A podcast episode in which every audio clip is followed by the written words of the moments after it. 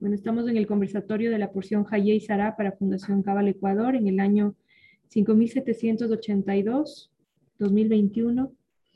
Así que si tienen alguna pregunta o algo que quieran, con lo que quieran empezar este, este conversatorio entre estudiantes, pues adelante.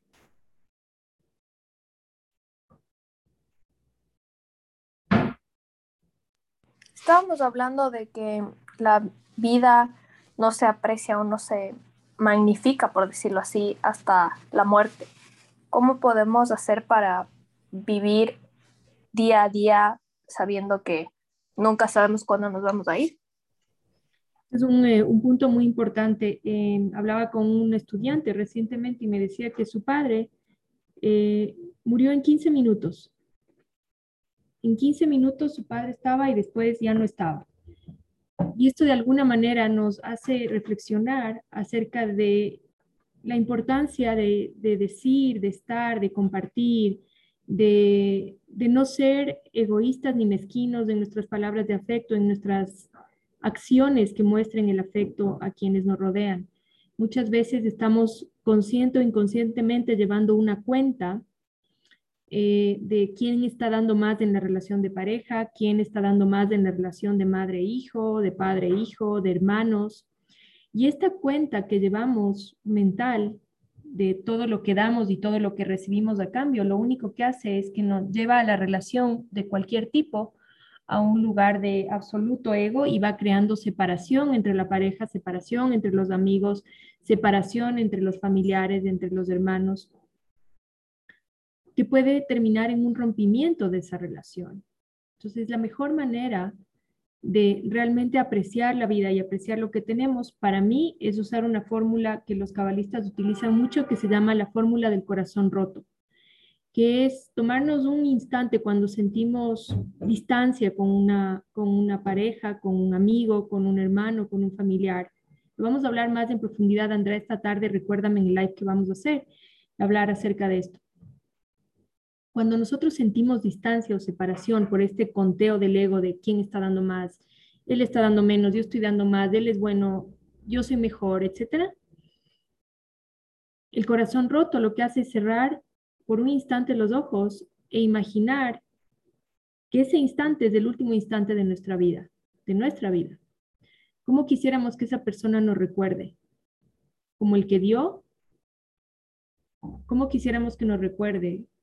Como el que amó, como el que cuidó, como el que protegió, como el que compartió. Y cuando hacemos este ejercicio, nos damos cuenta de que todos queremos en el fondo que nos recuerden como el que dio y no como el que recibió. Y no porque esté mal recibir, lo hemos hablado en infinitas ocasiones, Kabbalah le cabe el recibir.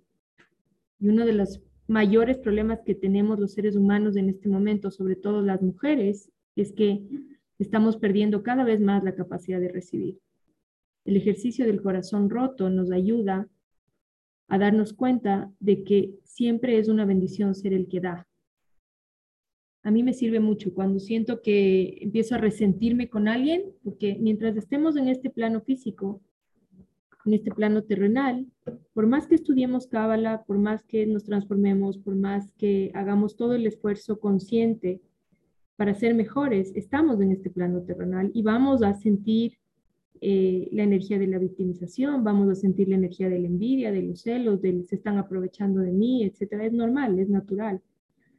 Pero cuando yo siento que esta energía me está invadiendo y me está creando separación con quienes amo, hago este ejercicio de cerrar por los ojos un, los ojos un instante. Se llama el ejercicio del corazón roto y ver cómo quiero que me recuerden realmente y la importancia de darle valor a cada instante que compartimos, a cada momento, a cada palabra, a cada llamada, a cada mensaje, a cada clase. Realmente nos ayuda a crear mucha apreciación por el tiempo y los cabalistas nos enseñan que el tiempo realmente es lo único que un ser humano eh, tiene, nada más que el tiempo. Gracias, Dominique, por la pregunta. Muy buena.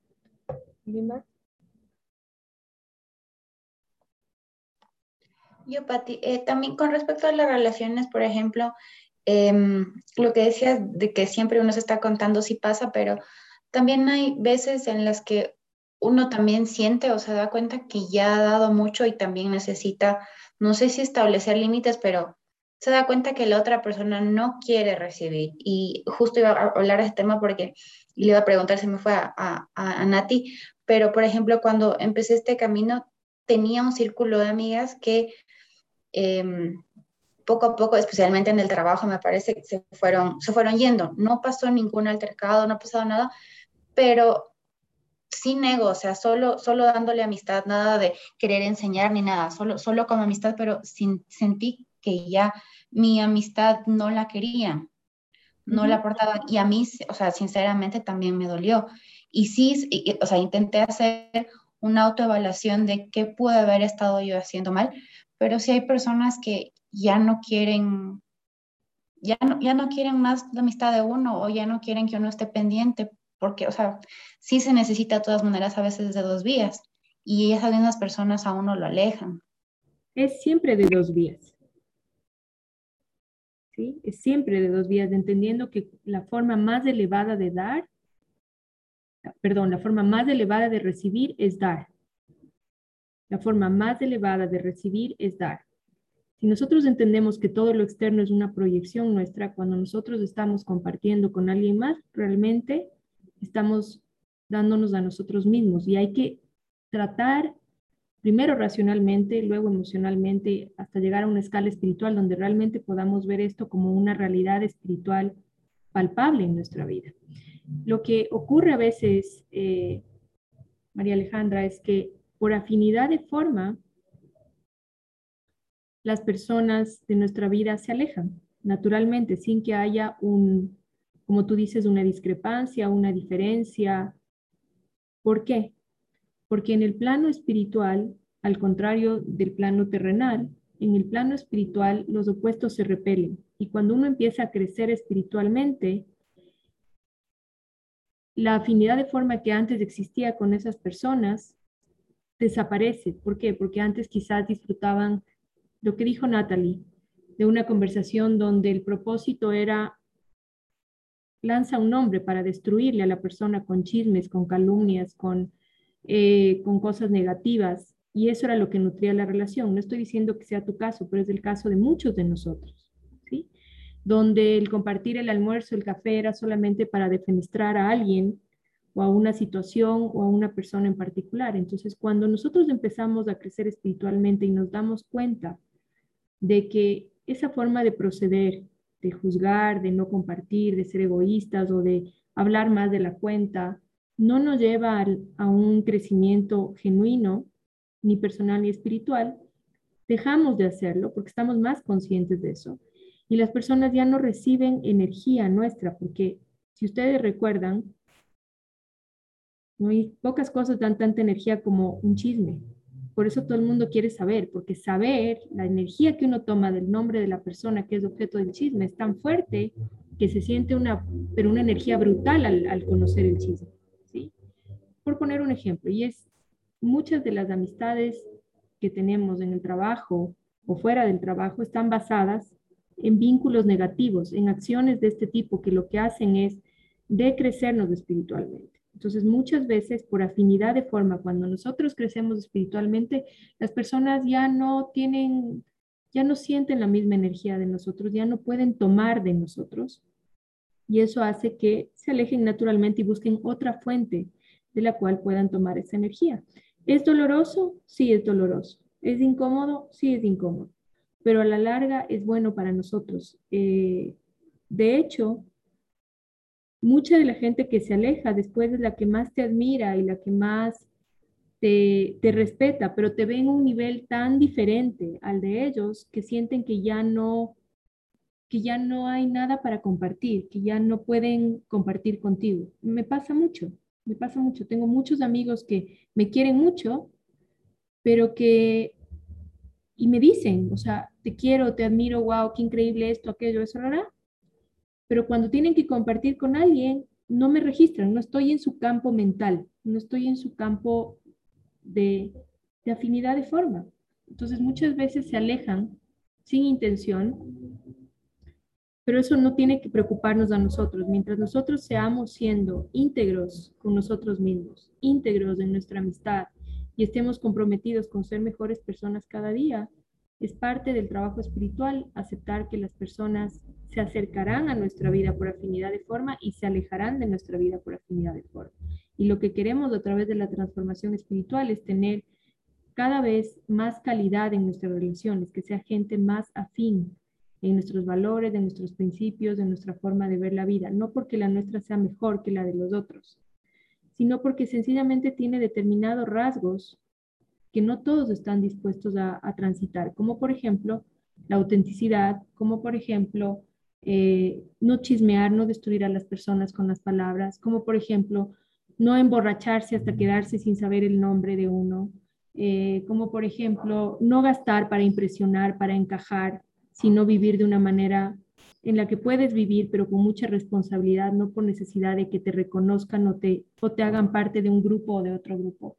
Todos esos valores son valores espirituales y no todos están dispuestos a transitar la vida desde ese lugar. Pero sí hay muchas personas que están dispuestas a transitar la vida desde ese lugar y que se irán acercando también. Es un proceso que puede ser complejo, sí, que puede ser difícil, sí, pero que a la final trae frutos mucho más gratificantes en todos los sentidos para nuestra vida. Nos va a traer paz, nos va a traer certeza, nos va a traer serenidad, armonía, transparencia en nuestra vida. Un montón de valores que todo, todo ser humano aspira a tener en su vida. No sé si respondí, María Alejandra.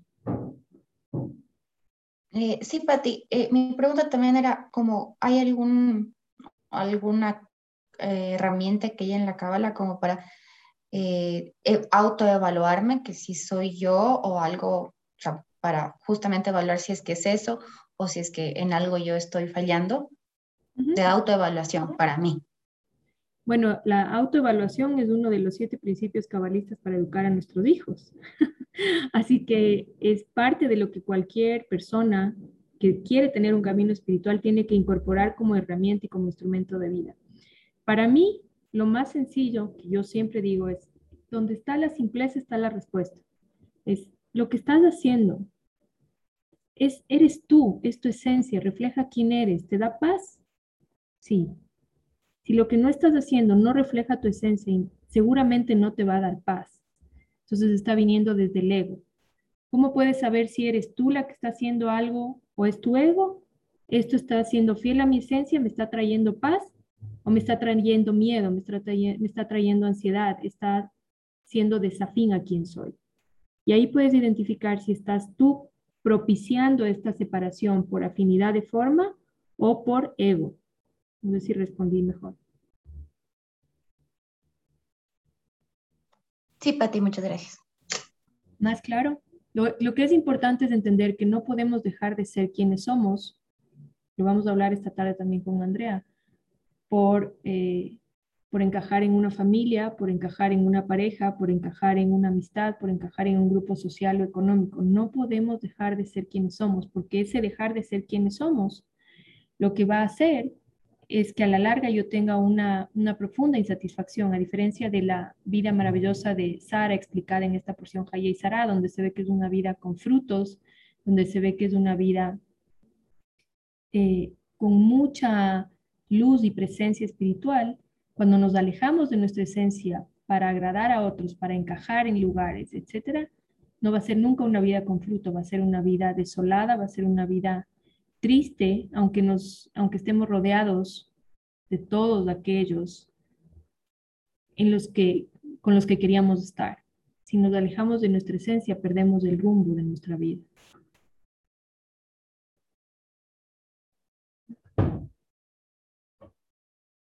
Entendiéndose por esencia nuestra mejor versión, no entendiéndose por esencia es que soy Aries, entonces soy enojón y soy impaciente y así soy, así me tienen que creer.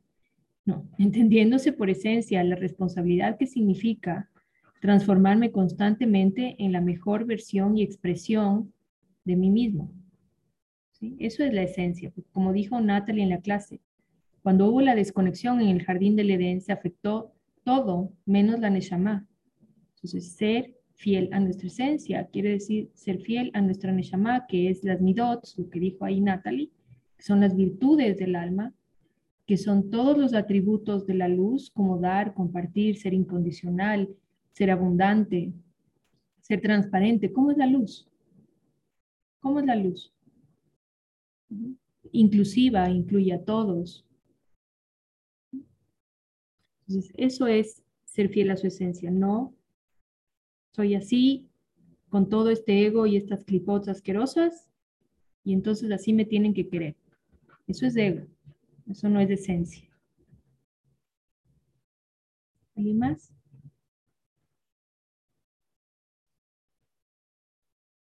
Muy bien. Recuerden que el día de mañana empieza el Cábala 1. Eh, la verdad hemos tenido una acogida impresionante, pero inviten. Esta tarde con Andrea estaremos haciendo el live de, sobre los amigos que va a abarcar también algunos de los puntos que hemos hablado aquí con más profundidad. Eh, y vamos a hacer una pequeña introductoria a la cábala también. Le quiero agradecer a Andrea por la invitación. Y por supuesto ustedes inviten, compartan, porque no hay nada más gratificante que ver cómo la gente puede cambiar su vida a través de la cábala. Les puedo asegurar que ese es el regalo más grande y más lindo que puedan recibir de la vida y ver cómo la gente vive mejor a través de, de la información que ustedes compartieron. Les mando un abrazo y pues nos vemos esta tarde. Seis y media de la tarde en Instagram. Un beso.